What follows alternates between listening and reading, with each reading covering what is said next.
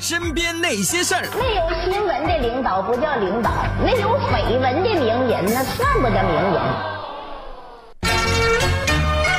最近啊，也不知道为什么成都特别的堵。哎，那是没有办法啊。据不完全统计呢，成都的私家车保有量啊，全国那是第三呐、啊，这倒是给大家普及一下，成都截至是去年七月份，大概有三十七万辆的私家车。就因为这个呀，那成都堵车肯定是常事儿了呗。但是堵在路上，我们就会去观察。是啊，你想三十七万辆啊啊，保不准你身边就堵了一辆豪车。根据成都人这时候乐观的心态，大家肯定会想。哎呦，好车又爪子了嘛？几百万的车还不是堵起？哦，还不是跟老子一样堵在这儿，爪子了嘛？这心态叫乐观吗？乐观啊！但是这个堵的心情啊，其实是不一样的。为什么说心情不一样的呢？主要是因为坐副驾的人不一样。你比如说啊，普通车的副驾坐的是这样的。嚯哟，好烦哦，又堵起了！哎呀，你说你脑壳是不是巧的嘛？走哪儿堵哪儿嗦啊！但是豪车副驾坐的就是这样的。 哇哦，成都真的好多车，不过没有关系，和你在一起我就很开心，哪怕堵车我都很开心。大家懂了吧？一个是堵的毛焦火辣，因为旁边叽里呱啦；一个是堵的心情飞扬，因为一会儿就要进房。进进进什么房？进什么房？不是。吃饭的包房哦，要去高档餐厅对吃饭包房啊，我知道是包房。对你拉倒吧你，你知道，但是不管什么车，只要堵在路上，一听比杨秀，旁边再坐的是母夜叉。堵车路上都会笑哈哈。哎，哎，对的。其实啊，听完我们说堵车，大家有没有想过一个问题？哎为什么普通车就只能载自己老婆豪车就能载别人老婆，啊？不是，就能载未来别人的老婆。不，什么未来别人老婆？哎呀，就是能在一个自己绝对不会和她结婚的美女，咋的？我不圆了。太勇敢了。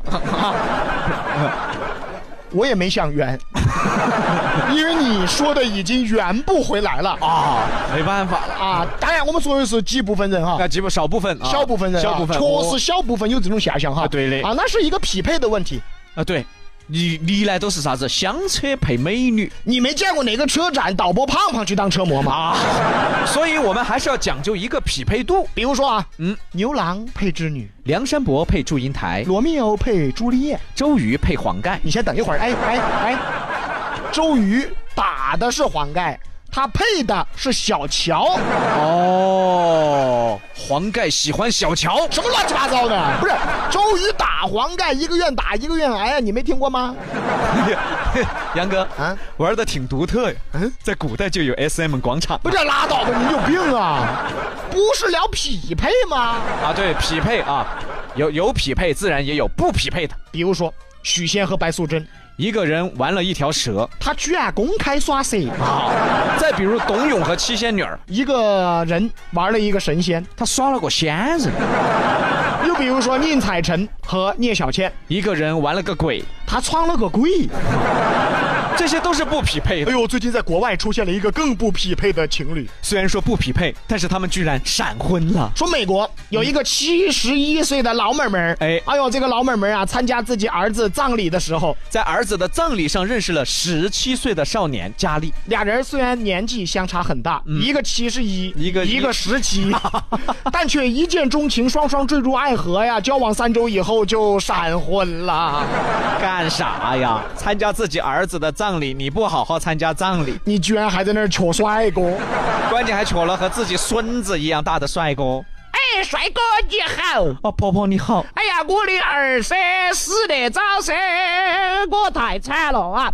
哎，我老婆本儿一个人噻，我下半辈子不晓得咋个过啊！婆婆，我愿意照顾你，你是我的女神。哎呀，小伙子噻，小伙子，走嘛，跟我扯证噻，走嘛，扯证嘛 哎。哎哎哎，这就扯证去了呀！那啊，哎关键你让你死去的儿子情何以堪呢？一个葬礼被你搞成相亲会，再说了啊，你让你孙子情何以堪？以后要叫一个和自己一样大的人叫爷爷。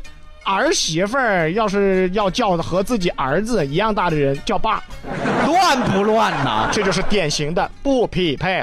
哎，李阳啊，嗯嗯嗯，其实对于爱情，你不能说它不匹配，不是一个十七，一个七十一，还不匹配吗？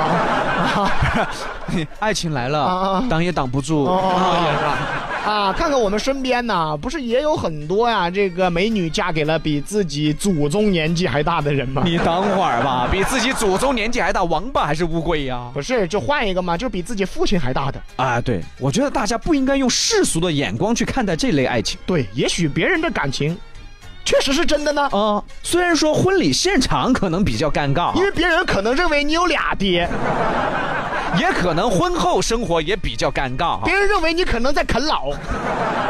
但是这也不能阻碍咱们追求幸福的权利吧。什么是真爱？哎真爱就是哪怕明天就是世界末日，哪怕只能在一起一天，哪怕只能相处一点点时间，我们都要在一起。这才是真爱。所以现在大家明白老公的真谛了吧？老公，老公嘛，很老的公公。哎，哎，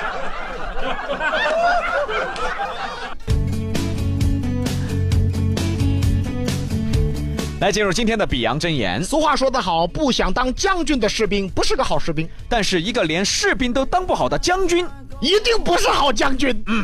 看着地上的小蚂蚁，它们的头很大，它们的腿很细。